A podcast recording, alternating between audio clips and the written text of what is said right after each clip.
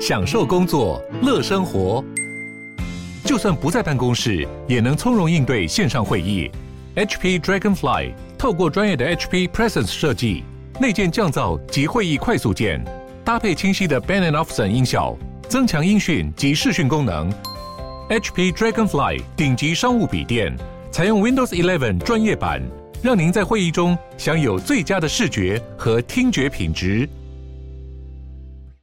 我是赵浩康，欢迎你来到赵少康时间现场。今天我们又请到公孙策先生到我们现场来啊！来，公孙先生好。呃，主持人好，各位听众大家好。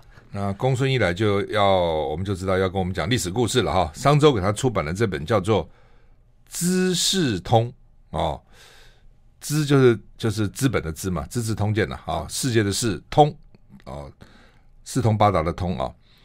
这公孙策说历史故事第八本啊，不当皇帝也用得上的《资治通鉴》，所以你这本书我看主要是讲从《资治通鉴》里面去找题材，这样。《资治通鉴》一写一千多年，一千三百年，然后三百万字，嗯，平常人而且文文文言文写，嗯，很少人现在人还有耐心去看这个东西，嗯，那《资治通鉴》他就给皇帝看，用来治理天下的。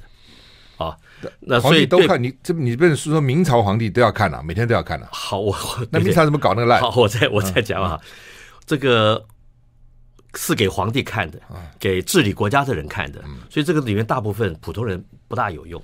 嗯，但是还是可以把它精选出来。所以这一本书写了八万字，很努力了，把文言文变成白话文，八万字题材有限，二十几篇而已。就是资，人家是资治通鉴，我这就叫资世，世人通通可以用的资世通鉴。不不一定是管理了，不一定管理国家了，不不是管理，每个人都可以啊活用。那皇帝是不是看了就有用呢？皇帝大部分的皇帝其实很笨的，然后大部分皇帝其实很好逸恶劳的，嗯，大部分皇帝是很昏庸，非常的也好色的也好，好财的也好，不务正业的也好。明朝是。从朱元璋开始规定，嗯，都要看。从皇子就要读，当了皇帝更要读，嗯。但是呢，读没有用的，因为明朝的昏君特多啊，而且看这个就很烦。为什么？每次拿到这一本，每天早上看这一本的时候，就是那个道貌岸然的那个老师坐在那个地方。好，万历为什么后来都不上朝？就张居正每天跟他讲《资治通鉴》，从小开始讲起，烦死了，不爱看。但是这个书里面还是有一般人。啊，我们普通人很有用的部分，就把它抽出来，就写成这样一本这样。哎，但是它里面题材其实也很多，所以我把它归成四类比较有用，现代人比较有用的哈。就一个叫揣摩，所以把它称为揣摩通鉴。然后呢，保命啊，叫保命通鉴。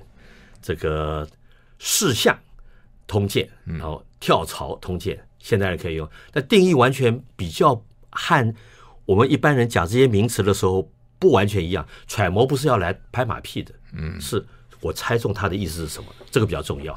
如果要讲拍马屁，那那这个一千多年故事太多了啊。保命也不是保自己一条小命，也有的，但是主要是保比较多的人命，我把它才能够选在这个里头。那这个事项不是相怨，不是啊怕死，不是啊龟缩，而是我看。这个企业这个老板有没有搞头？嗯，这这个是比较高级的事项啊。然后跳槽的话，就是，也也也不是啊，背叛不都没有归在这个里面，是真的在，呃，主要是讲在群雄逐鹿的时候，跟哪个组啊？这这个这个不行，赶快换另外一个地方去，在就不在叛乱的这个范畴里头，嗯，所以是分成这四大类，然后把它归出来。就跳槽了，跟着民主赶快去开打拼的，就是哈。一千三百年，喂，司马迁写这个东西，司马光，司马光写这东西也花了很多很多的，怎么写出三百万字？那个时候，哦，司马光他有一个 team 在做，嗯、你说有十九人，哎，对，因为是这样子的，嗯，宋朝的时候啊，嗯，新旧党争，嗯嗯，王安石是新党要变法，嗯，然后旧党这边呢，司马光为首，嗯，哦，他不得势的时候呢，皇帝也不能叫他，嗯。就是就就干掉了。宋朝的党争啊，和其他朝代不一样。宋朝党争两派人都是君子人，嗯，是底下的人乱搞，互相杀伐才打坏的。和唐朝的不一样，唐朝那个派系斗争是只要是对手的，就是坏人，通通党同伐异。嗯，对对。那宋朝的话，基本上主持的人，上面的人都是君子人。嗯，呃，这些人的话是还不错的人，皇帝不会把他们杀掉，也然后那只有冷冻啊，冷冻要摆在那去？好，你你你修一部《资治通鉴》，你们做出来的东西，统统我皇帝都接受，这样好不好？好，司司马光就去啊，修《资治通鉴》去了。司马光从小打破水缸，不就他吗？可是我们 能够有这样的小孩子，有这样的极致哈。其实这种东西，当然司马光自己写宋朝的没有写在《资治通鉴》里面，这种就是蛮好的故事。你刚讲说，大部分皇帝都很昏庸、好色、无能、懒惰，真的这样吗？是这样子啊。是中国历历代的皇帝，任何一个，所以明君很少就是了。一个朝代能够啊可长可久的时候哈。通常都是开国那几个皇帝很好，嗯，然后后来就啊等而下之，嗯，差不多就是这样子。中间能够有一个很优秀的，这个就叫中兴了，你知道吧？嗯，那唐朝有什么特长？唐朝经过两个盛世，嗯，一个贞观，一个开元。可开元啊，皇帝做太久就会昏庸，所以唐玄宗后来就昏庸了。呃，在藩镇割据那个时候，有一个元和中兴，中兴了一次，所以他气延长了一下。宋朝。宋朝已经王安石之前就已经恐怕要灭亡了，但是王安石变法一下做一个革新，撑了几年，变法不成功，都还让北宋多撑了几年。明朝，明朝如果不是张居正，早就亡了。中央政府已经薪水都发不出来了。所以为什么他们能当皇帝不能够好好治国呢？不，因为他生下来就是皇帝啊，所以无所谓。他为什么要治国呢？嗯。这那就是他的专业经理人，他肯不肯给授权给他？嗯，很聪明的皇帝又不肯授权，才是才是真正的啊悲剧，才才叫恐怖。那个很蠢的皇帝哈，他只要肯听，嗯，这个专业经理人很优秀的话，OK 的。像万历皇帝的话，张居正改革全部是因为他从。万历小皇帝的时候，他就是皇帝的老师。然后太后告诉他说：“你就听张先生的。”他就听张先生的了，就很好。明朝气延那么长哈，就靠张居正那几年。嗯，所以这也很感慨啊！这最后倒霉的是老百姓嘛？对，对吧？好吧，你说这司马光写这个《资治通鉴》，为什么从三家分晋开始写？因为那是一个时代的开始。同样，他结束的话，司马光是避讳。不写宋朝，嗯但事实上那是一个朝代的结束啊。三家分晋开始是从他的意思是什么呢？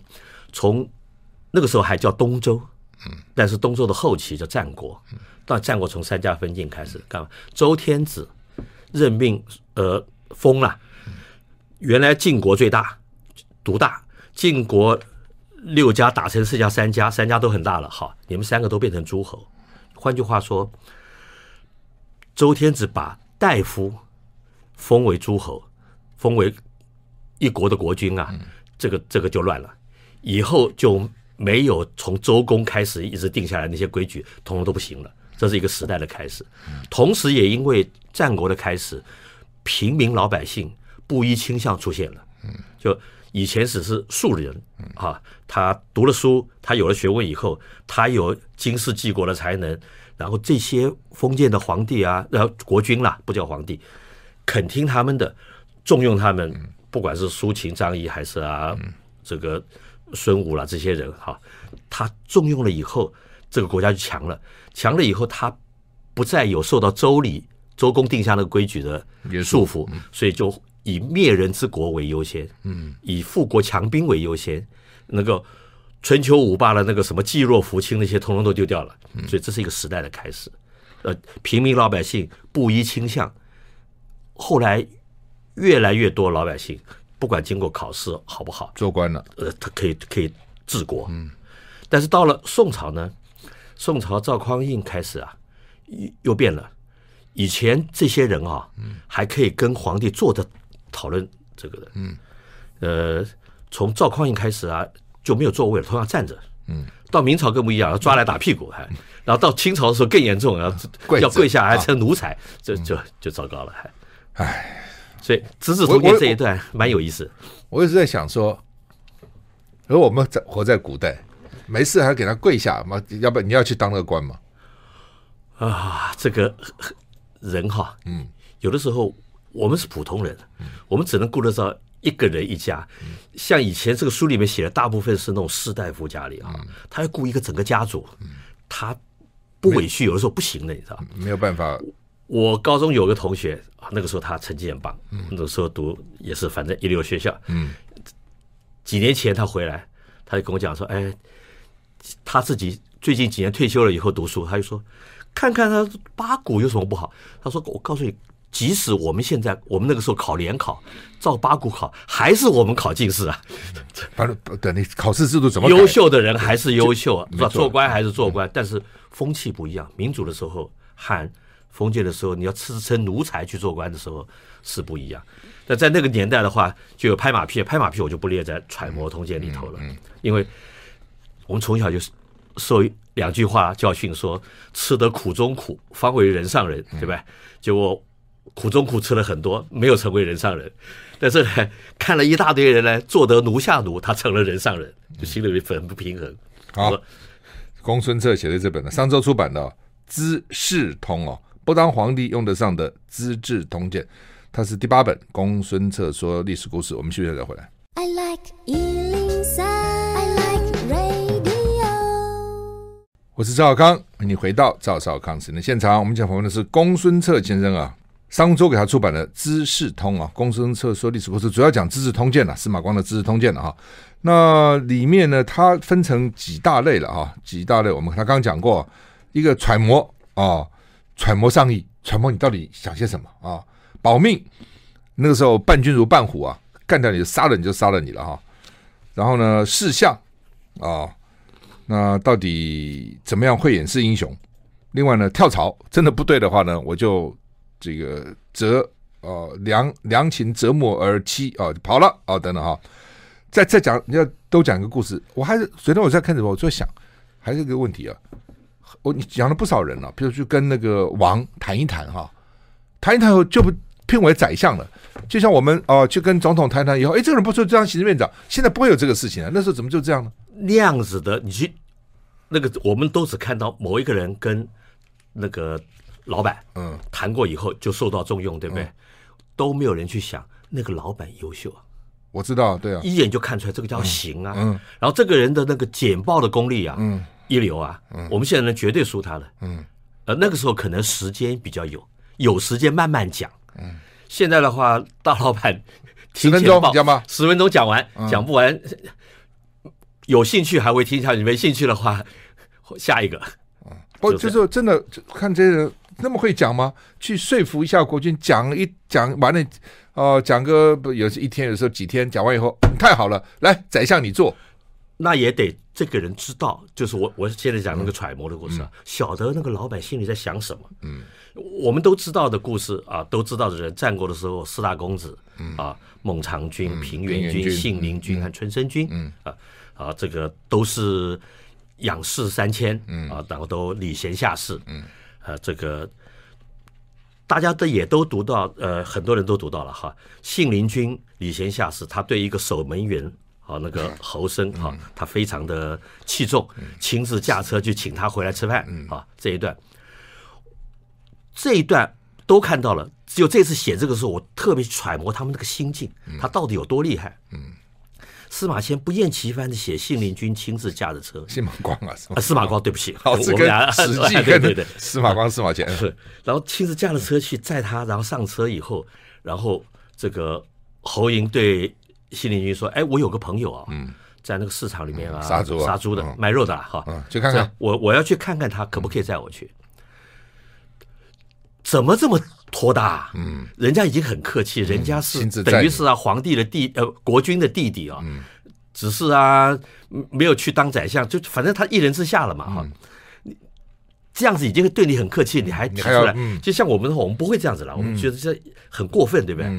但其实不是，因为侯嬴已经看出来，信陵君要借着他，沽名钓誉，嗯，就人家不晓得我礼贤下士，嗯，我这样做人家就知道。你看我开的车载你，大家都看到了，嗯，而且信陵君亲自驾车载一个守门人，嗯，进到那个市场里面去拜访一个卖肉的，告诉你，市场是人最多的地方。现在选举不知道市场吗？对，好，那个城里面大梁城里面啊。一半的人看见这一幕，嗯、第二天全城的人都在讲，嗯，所以信陵君等在车上的时候，这个他的心里面其实是很高兴的，你知道，他们一点都没有生气。你做的给我一个 chance，给我一个机会。然后，然后这里面有个小细节，嗯，司马光就写说侯爷啊，就一直用，那是其实他是因为抄司马迁的嘛，抄史记的，一只眼睛啊偷偷瞄，嗯，干嘛呢？他快要没耐心的时候，我要赶快回去，这个叫揣摩，你知道吧？你熬到他不高兴了，拂袖而去，车子马车驾着走了，你你自己看门，看门能够开一辈子不错了，没有砍头就不错了。嗯，呃，这个叫揣摩。所以我就是把这个最高手，然后他们彼此之间那种心情啊，嗯，要要要要把它把它写出来。这个书里面有写到这样子，这揣摩通鉴。所以你你你在看《资治通鉴》，不是只看故事，你要去想说他们为什么这样。我这几年一直都在做这个事情，嗯，就是人物心境啊，嗯，一直要写进那个历史里面去，嗯。历史要跟地理跟国文一起念，嗯，人文史地要一起念的，对啊，哈，在讲这个保命，嗯，保密里面有一个叔孙通，叔孙通原来在秦他就已经是做了官了，嗯，他齐国人从山东就把他找来了，他做什么？做博士代召。代博士代召是比博士低一级，博士可以跟皇帝一起坐着开会的。国家有事找你来，不代召的话是叫你才能来的。好，有事叫你来就来嘛。好，那个时候陈胜吴广啦起义了，东方群盗强盗，然后啊一直啊报上来，报上来啊，秦二世不爱听这个东西，来一个杀一个，然后把这些博士代召统找来。你们说那个怎么回事？就一大堆啊，这些博士代召啊，没有说啊发兵去把他们啊干掉，然后说。义愤填膺，每个人表示宣誓效忠，就是把这些把这些造反的呃当成很很了不起了。结果秦二世生气，通通翻脸，通通啊杀了，不是当场变脸嘛？就问到苏孙通的时候说，那些鸡鸣狗盗之徒，鸡鸣狗盗之徒什么了不起？哎，地方官啊，官吏啊，派人啊，就把他们收拾掉就好。现在已经收拾光了。那个时候消息没现在 那个手机那么快，没网络，不需要皇帝你操心。对对对，然后然后啊这个。不就王操心，结果就秦二世就高兴了，然后回去，回去以后回去怎么样？我们休息一下再回来。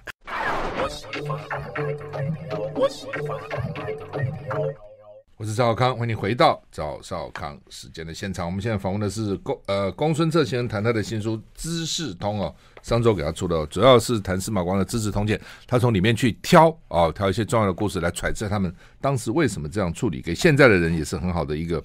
从某个角度很好的参考了哈。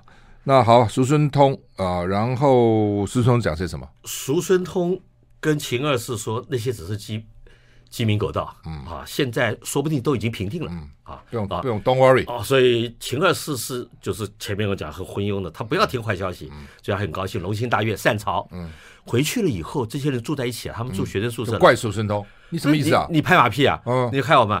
苏孙通说。我自己哈才刚刚脱离虎口，而且我还救了你们，嗯，不然的话通通杀光了，嗯，然后而且皇帝一伙苗头不对哈，苏孙通不等秦灭亡，不等刘邦入关，他就跑了，好了，呃，叔孙通等到刘邦进到那个，而且是刘邦从彭城被项羽打败的时候，他就跟着刘邦，他没有跟着打赢的那个，嗯，他跟着败军，跟着啊刘邦回到长安，嗯。啊，一直熬到这个刘邦称帝，前面人家他的学生跟着他就说：“老师，你怎么不推荐我们做官呢？”他说：“你们现在轮不到你们，现在打仗的时候，你们这些人只会啊读书人好，手无缚鸡之力，没有用的。等到刘邦要当皇帝了，要治理坐月了，这个时候叔孙通来了，然后他的学生啦什么啊，通通都跟着做官了。然后汉朝后来到了这个汉武帝的时候，独尊儒术。”都是叔孙通一路保留这些东西，保留到现在后面，啊，在下面讲那个跳槽跟事项其实是很接近。等一下啊，我读历史我是不太懂，秦始皇那么厉害，对不对？嗯，那么厉害啊啊！什么书同文车同轨，哇，统一六国那么，怎么搞后代怎么那么烂呢？那么快就那么烂？同时你还延长很久，怎么那么快？这第一个，嗯，自以为太厉害，嗯，这个大老板自以为太厉害是一个大问题。嗯然后呢，不小心用到坏人，嗯，是第二个问题，嗯，就糟糕，嗯，第三个，嗯，第三个就是啊，指定继承人那个时候都要指定的，不是现在用选举的，指定继承人指定错，嗯，完蛋了。嗯，指定继承人是像康熙皇帝这么优秀的人，好，运气很好。后来这个雍正还不错啊。如果说是啊，他指定的另外一个人来接，清朝能够维持多久很难讲。那个时候满清还没有很稳。秦始皇第一个错就是他太棒了，他认为他已经通通摆好了，嗯，天下不会造反了，嗯。然后呢，他让这个他就死得很很快，嗯，这个啊，把他这个比较优秀的儿子啊派去修长城，因为惹他不高兴，嗯啊，最后呢，赵高跟李斯联合起来就把那个扶苏嗯给杀了。然后永历什么？他们当然永历那个比较笨的，当然当然，就他才他才能够胡亥上来才能够就秦二世，嗯，是这样子。所以很太快了，秦朝实在太快了。所以一个我说一个可长可久的哈，嗯，要前面要三至少三个皇帝很优秀，嗯，这个朝代才会长，历史上才会认为它是像样的一个朝代。其实朝代一直换，一直换，一直换很多啊，嗯，短命王朝非常多啊，嗯，隋文帝很棒的，嗯，那就传给隋炀帝。这朝就就结束了，这样。而且我看历史哈，那些皇帝长命的很少，都很短命。是那时候医药不行了，还是皇帝真的很累，还是耽于逸乐啦？这这到底怎么回事？营养应该很好，还有御医啊之类，怎么会那么多短命？没几年，没几年，没几年都挂了。古人第一个哈比较短了，对了，命比较短一点。第二个，皇帝长命还要很很这个怎么讲啊？他要很英明，嗯，才会记他一笔。皇帝长命哈，前面英明，后面不英明哈，这个整个帝国、整个王朝给他整垮的很多哈。嗯，啊，这个南北朝的时候啊，那个梁武帝，天下他打下来的，前面好的不得了，所有的决策都很英明。后来他他他做太久了，你知道吗？唐玄宗，嗯，也是刚刚讲了，也是例子，然后做很久，然后又很英明。不多了，汉武帝很长，可汉武帝差一点把国家搞垮了，最后他自己也要警惕自己，然后啊，他不打仗了。嗯、这个宰相啊，封什么侯？封富民侯，脑筋清楚，让老百姓先富起来，汉朝才一路啊能够下去。嗯，好吧，那回到你的这个，你刚刚讲的这个、跳槽揣揣摩保命四项跳槽，哎，对，嗯、跳槽和四项哈、嗯、要一起讲，其实说，因为这个。跳槽最戏剧化的一段，嗯，就是《隋唐演义》里面一段，一个程咬金，嗯，好，一个啊，这个秦叔宝，嗯，两个人啊，本来在，因为他们原来在李密、瓦岗在手下，李密被打垮了，就被啊王世充俘虏了，他就在王世充底下就做，无所谓，那个那个年代，反正因为没有皇帝了嘛，嗯，在王世充底下，他觉得说王世充不够礼贤下士，这个人不会成功的，嗯。就就在啊，王世充跟李世民对战的时候啊，他们两个人带了几十个人跑了，在阵前突然间冲出去了。嗯，当然还没搞清楚的时候，他回过头来说：“对不起啊，我我们啊跳槽了。”我们意志就直奔了哈唐军的阵营，非常戏剧化的，他就看得出来。嗯，就王世充不是在那，王世充不是一个角色。在那种时代的时候，群雄并起、群雄逐鹿的时候，呃。没有效忠的那个观念，在才能够演出这么这么戏剧化的跳槽的这个这个场面出来。那在那个时代里面呢，他们两个还不是最厉害的。隋朝到唐朝这个中间，我们都知道的一个人就叫魏征。嗯魏征是很正直、很刚正的，对不对？直言无讳，然后对皇帝啊不卖账的人，是吗？我跟魏征是啊，那个时候的跳槽冠军。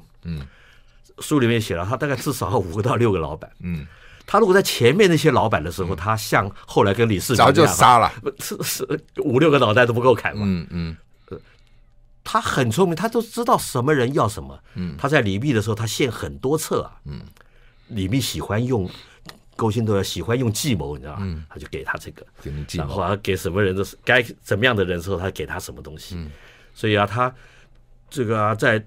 李渊他去的时候，李渊觉得说这个家伙很正直啊，就派给他的太子叫李建成，他对李建成就一直提醒说：“你那个弟弟啊，就李世民，嗯，你不早一点处理的话，嗯，迟早变成你的大患。”嗯，果然。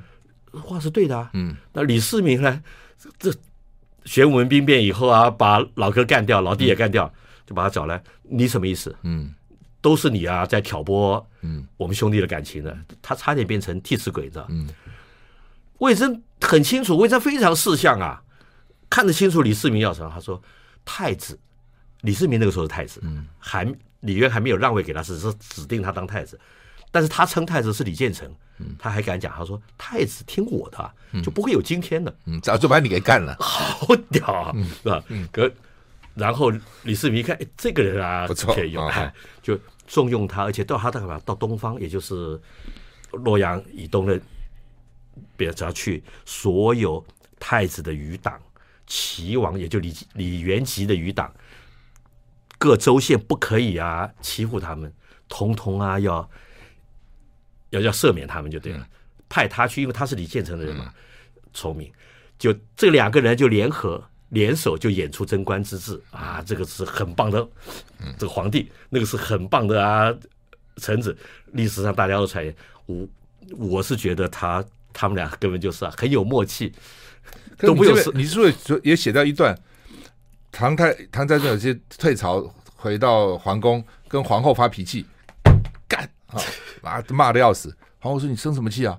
那魏征啊，这在朝在朝廷上当众侮辱我，而且他每次都是这样子，好好几次了，那想把他杀了啊！那乡巴佬啊，对，什么什么呃田舍翁对吧？乡巴佬种田的啊，等等啊。哎，那个皇后居然不声不响去穿个朝服。”哦，上朝的服装，很正式的服装了，然后站在院子里面。对，然后唐太宗说：“哎，皇后，你怎么回事？你这干嘛？”他说：“你因为你正直，所以才有大臣可以敢直谏呐。”啊，皇后，唐唐太宗高兴了。这皇后真不简单的。这个叫马屁。我本来有一段叫马屁通奸，后来我决定不用。这虽然这是高级马屁，皇后好，嗯，很重要，很重要。嗯，皇后不好。隋文帝为什么？如果皇后不好说，对，太可恶了，那这样侮辱你，把他杀了，就杀了嘛。这种多，对不对？当然我们知道的这种多，像像长孙皇后这种啊，实在少。有一个很好的皇后，刚刚我没讲到哈，也是一个很重要的一个因素。嗯，皇后好哈，差很多很多。那自古皇帝娶到好皇后多吗？这就碰运气了，因为 运气好吧，他可以娶很多，可皇后只能有一个，嗯，对吧？嗯，像这个汉朝那个皇帝娶了那个赵飞燕的，嗯。燕卓王孙把他他自己不生嘛，嗯，把其他那个后宫有生的全部杀光，嗯，皇子全部杀光，这以后就都是小皇帝，然后就外戚干政了，这这这碰运气的。好，那么运气也很重要哈。我们现在访问的是公孙策，谈他的新书《资治通》，休息下再回来。I like 103, I like 我是赵少康，欢迎你回到赵少康时间的现场。我们现在访问的是公孙策先生，谈他的新书啊。公孙策说历史故事，写到第八本了哈，《资治通》不用皇帝也用得上的《资治通鉴》哈。那《资治通鉴》三百万字了哈，那么写了一千三百年，他从中间找一些呃有趣的人物哈，皇皇帝的王啦，还有大臣啊之间的故事啊，那揣摩他们到底为什么啊有这样的这个经过跟结果了哈。我们接下来讲什么故事？呃，揣摩哈，嗯，有一个人运气很好，但他影响也影响。很大，嗯，影响的话，那个人就是战国时候的商鞅，嗯，商鞅啊，原先是啊，他是魏国人，嗯，但是呢，后来他看看秦国才有希望，嗯，他就去了秦国，因为那个时候秦孝公啊，嗯，秦孝公啊，很想要让国家再次伟大，嗯，因为秦国在春秋的时候，秦穆公的时候曾经伟大过一次，嗯。后来这个战国开始的时候，就被魏国欺负的很惨。嗯，呃，秦孝公的时候呢，就希望能够，所以那个时候用对一个人就可以伟大，用错一个人就真完蛋哈，这么厉害哈。脑筋清楚，秦国那个时候为什么越来越糟糕？他的贵族啊，把持他的国政。那秦孝公能够用到商鞅，用到一个布衣啊，而且是外国人，嗯，这个是非常的，呃，这个国君就不容易了。嗯，本来在魏国，对不对？对对对。本来那那个魏，我你这边有写，你魏国的宰相对，跟这个上跟那个国君说呢，这个人年纪轻有奇才，你不能用，就把他杀了，是不能让他跑。对，结果呢，否则会成魏国后患。魏王也不听。嗯，那这个真的念错嘛？公孙痤痤，公叔痤就是宰相了，是就赶快就跑去跟商鞅道歉，你赶快跑吧！商鞅说没事啊。他不听你的话，用我，他怎么会杀听你的话杀我呢？是，这个是其其实是嘴硬了，最后他还是跑，还是跑了，是吧？然后我不用你，我可以杀你啊，是是吧？哪天不高兴的时候杀，今天不杀是吧？这结果他到了咸阳，嗯，去见到秦孝公，嗯，他透过什么人呢？叫景建，嗯，这个景建我的揣摩了，嗯，这个书上都古书上都注解说他是人名，那我揣摩他是景就是大的意思，嗯，他是最大的太监，嗯，大太监能够推荐一个，嗯，一个人，而且后面再讲下去，他会推荐了四次。真了不起，所以还是要人推荐才可以，对不对？可是你怎么碰得到国君呢？你马路上随便走一个人啊，就去就去见国君，不可能，嗯，没有这个机会了。嗯，好，商鞅见了这个秦孝公，嗯，第一次啊，讲讲讲讲到秦孝公都睡着了，嗯，打瞌睡了，然后说好，谈完了你可以回去了。不过这也很给景景建面子哈，你搞个人让我我不想听，我们在扯什么东西？他这个东这一套怎么能行呢？嗯，我有写到。不是不行，嗯，是他这一套不是马上可行，嗯、不能立竿见影啊！嗯、我没有时间去等做这个地道，嗯、就这个地就刚才怎么做皇帝就是三三皇五帝这个地道了哈。尧舜要怎么尧要怎么做，舜要怎么做啊？战国时代我行尧舜之道不行的嘛哈，然后这个就这个商鞅就拜托啊，嗯。景建说：“啊，让我再去一次。第二次讲王道，又去了。嗯，这里面也写到的哈，嗯，我认为啦，嗯，好，他不晓得送了多少礼。嗯，景建为什么要这样子？我推荐一个人去啊，得罪啊老板，我我神经病啊，所以一定有送礼的。嗯，这个第二次去讲了噻，就比较有兴趣了。可是呢，这个秦孝公在下来的时候，还是对这个景点说：这个这次讲的。”还是不行，你浪费我时间，你搞这个人来干嘛？对他，你这边讲出来有责备嘛，一定是这样嘛。对，哎，你推荐个人，不讲些什么东西浪费我时间呢？浪费时间的嘛，这个，所以那个景建不说还能够再再景建就回去就再骂商鞅啊，嗯，收人家的礼不好意思嘛，就是说商鞅说，哎，我现在知道了，我知道他的，这就叫揣摩，嗯，啊，他知道他要听什么东西，为什么要听？因为一次比一次，他讲的其实是有道理的，只是不能立刻，立刻实行而已。那我哪有时间当尧舜了？对吧？嗯、这所以就再去了一次。这一次听的啊，不错，不错了。嗯，然后就越越越越听越那个霸道。哎，讲的是霸道。对，嗯，这次回去，你看从地道讲王道，叫王道，哎，叫霸道。对，嗯，还都这个部分是这一次紧接着再问商鞅说：“哎，为什么国君态度变了？”他说：“我第一次跟他讲地道，嗯，第二次跟他讲王道。好，我现在讲的是霸道。”回过头来说，如果秦国统一天下以后用的是地道或者王道，秦这个朝代就会可长可久。哎，对，商鞅是有学问，商鞅讲东西是有道理。然后他也晓得说，他这套东西眼前不可行，大老板不肯用的时候，你讲什么都不能用。你你再有学问，你这套东西再经世济民、长租久远，没有用嘛。第四次再去。讲的完全是啊，富国强兵之道，嗯、怎么样子灭人治国，怎么样子。然后秦孝公就重用了商鞅。然后商鞅上来以后，做了什么事情呢？商鞅不是只会吹牛，嗯、有的人讲的很好，嗯、讲了一大套。我们现在政治人物里也很多啊，讲了一大套啊，上来他治国不行，嗯、他那套是不能用的。嗯，啊，这个商鞅不是商鞅上来第一个事情叫做搬木头给奖金，嗯，啊说立木为信。因为他叫立信，嗯，然后他树威树立信是给老百姓信任，嗯，政府有有诚意要改革，嗯，树威什么？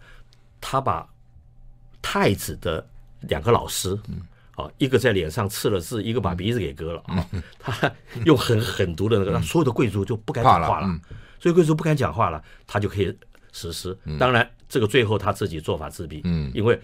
支持你的这个老板被车裂嘛，对吧？对，支持你的五马分尸了，这意思。秦孝公不会活一辈子，嗯，秦孝公一死他就，嗯，被被被被清算了，嗯，然后最后被车裂，好，但是呢，商鞅行的这个法，嗯，他照《史记》司马迁的记载说，生死而法未败。后来上来的皇帝虽然把商鞅杀了，这一套好，还是用他的，还是继续用。秦后来统一天下就这一套。你这边讲他前三次。第三次讲霸道怎么称霸嘛，对不对？啊、是皇帝是有兴趣的，但是呢，还是没有重用他啊。结果第四次再去谈了好几天，哇，这个不放他走哎！啊，再讲再讲，哪有那么东西讲啊？我跟你讲嘛，两个钟头讲的差不多，怎么可以讲好几天呢？我在想说讲些什么？这这部分我就没有能力了，因为我如果有这个本事的话，你也去了，你当行政院长了，好吧？嗯。所以警监就很好奇，问商阳说：“你说说些什么？怎么头两次骂你，现在不骂，还跟你谈那么多天了，都不出来啊？等等啊，搞不好你就死在里面了，他怎么还都没出来？”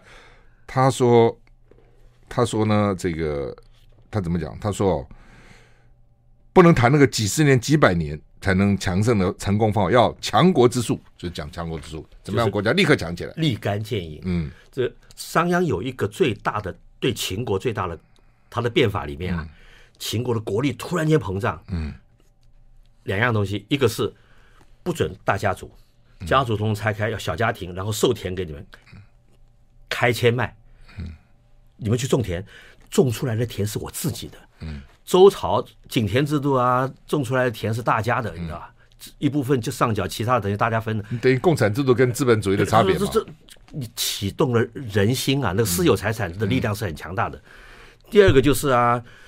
打仗的时候，砍敌人的脑袋，好，砍两个脑袋，嗯，可以升爵位一等，哎，爵位是可以继承的，嗯，我这个这个太强大，这个力量哈，每个人上战场哈，拼命杀，拼命杀，秦军的战力比别人强，这这两个力量很强大，嗯，不，你这样让我想到共产党啊，开始搞人民公社不是那一套吗？后来就包产到户什么，呃就突然突然那个产量就增加了，是不是？这道理早就有了。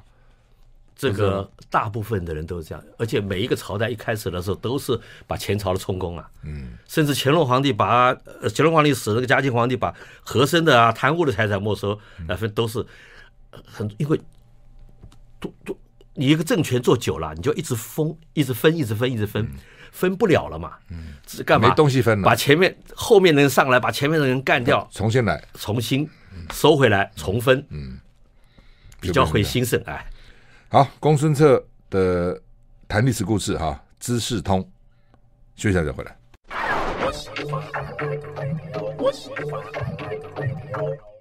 我是赵康，为你回到赵少康时间现场。我们现在访问的是公孙策先生啊，他三周给他出版一本叫《资治通》，他的历史故事第八本啊。我真的常常想说，如果我们活在古代会怎样？好像古代读书读，你不要种田就是读书嘛，读书好像只能去当官嘛，没有什么其他的这个途径嘛。那搞不好被杀头了，说不定啊！这么爱讲话，没事去去去批评人。人有运气的，嗯，啊，这个你生下来是什么人？嗯，在春春秋战国那个时代的话，比方讲我我我讲大家知道的名字，就叫孟尝君，嗯，他生下来就是王子，嗯，不是他爸爸是齐国的宰相，不算王子，但是他是贵族，哦，但是他不是老大，嗯，他不一定能继继承爸爸的爵位的，他要敢讲，嗯。呃，当然他的运气很好。嗯，他生下来的时候，因为他出生的日子不好。嗯，这个说会会五月五号为什么不好？那个时候还没有七月了哈，但是那个时候反正齐国人这样说嘛。嗯，说会妨碍这个这个这个这个父亲。嗯，就他爸就叫他妈妈，他妈妈大概地位也不高，只是比较比较差一点啊，不是大老婆，小老婆里面排名还很后面。嗯，就说这这这个小孩就丢掉了，丢掉了。好。但是他妈偷偷的把他养大，嗯，直到他已经啊长大了，有一天突然出现，他妈妈才敢给他看到，他就很生气啊，不是不是叫你把他处理掉了，十几年长这么大，那对我不利啊，对我不利啊，嗯，就这个时候说五月五月五号生的孩子长到跟门楣齐高的时候，不利于父母。我就说，你虽然你是也是儿子，但是你是庶出，而且是老爸不喜欢的人，嗯，这时候你要敢讲，嗯，好不容易有一个机会。站在爸爸的前面，嗯，好，你能不能出头，能甚至能不能活下去，就在此一举了。哎，嗯，这个时候要有胆识敢讲，求饶，你就说不定不死，但是也就没了。好，这个时候孟尝君就就跟他老爸讲，嗯，我们人的寿命是啊，老天决定还是门楣决定啊？嗯，老天决定啊，老天决定啊。门楣我跟门楣一样高的时候，你把门楣加高就好了。嗯。门楣加到三公尺，我不会那么高嘛，嗯，就不会妨碍你了。嗯，要敢讲，也想得到，嗯，这也有极致。哎，这个他爸爸叫田英哈，嗯，老婆一堆啊，生了四十个儿子啊，是是，而女儿还不算，真会生啊，是。四十个儿子，好吧？所以在四十个儿子里面出头是不容易的，不容易啊。当然，然后他老老爸说：“这个这个孩子啊，干嘛也没有当他当太子，就派他去啊，这个照顾这些远方来各地来的这些外外嗯。外国的顾问啊，等于是。孟尝君那个时候就展现才能。了。嗯。老爸反正家里有钱，他对这些人都很好，然后这些人呢一个一个啊，就想办法动用各种关系去说服他老爸，让他来接你的门，保证光大门门楣。事实上也光大门楣了。啊，他得到了齐王的重用，换一个皇帝的时候又忌讳他了，因为跟他差不多辈分嘛。嗯，啊，说他他能干的，他实力能力太强，冷冻，冷冻啊！这个时候秦昭王，秦国那个时候在战国时候最棒的皇这个国君就是。秦昭王，秦昭王就来请这个孟尝君去。孟尝第一次想去，被劝了，说你还是不要去吧。啊，这个苏秦的弟弟叫苏代劝他不要去的。嗯，可是还是啊，觉得很窝囊，留在国内。这第二次他就去了，去了果然开始秦昭王很喜欢他，一一去就当秦国丞相啊，是当任命他当客卿嘛，嗯，卿就是等于宰相了哈，但是客卿不是管真正管事的，只是礼遇而已，嗯，那马上啊，秦国这些啊就打击他了。贵族是很厉害，这是个开玩笑，这家伙怎么可能？他敌国人啊，对不对？齐国人怎么会呃对啊？专心对我们来不会对，秦国好，嗯结果当场就把他关起来，嗯，非我族类，其心必异。好，孟尝君礼贤下士，哈，不择出身，嗯，所以鸡鸣狗盗之徒救了他两个，一个是狗盗，去把他从仓库里面把他那个狐裘给偷出来，嗯，去贿赂那个秦王的爱姬，嗯，逃出去，逃出去到了啊关卡，哎，刚刚讲了商鞅定的那个规定，鸡不叫不准开城门的，嗯，商鞅那个时候就是出不去啊，啊啊，这次孟尝君到了，城门不开怎么办？距离啊，这个这个这个还要多久？当场门客里面就有一个人学鸡叫，嗯，鸡都叫了。鸡一叫，城内城外鸡一叫就开门啦，嗯啊，就就就他就逃了。这个只是保他的小命，嗯，回来以后他这个里面用了一个冯欢，就所谓的这个狡兔三窟，嗯。